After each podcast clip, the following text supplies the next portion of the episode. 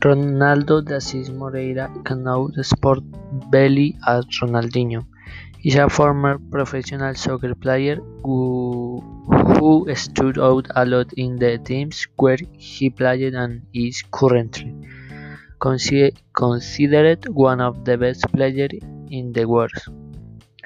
But, but just as he was a crack player on the field, he was also a crack player of it. Since retiring in 2018, he has opened a soccer school in Lima, Peru, and a high school to help underprivileged children.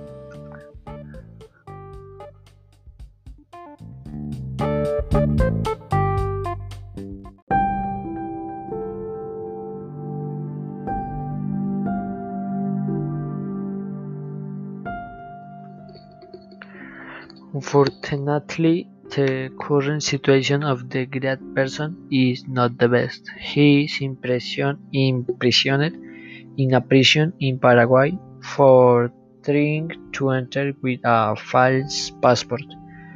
But, but he claims that a trusted person was the, was the one who gave him this false, false document.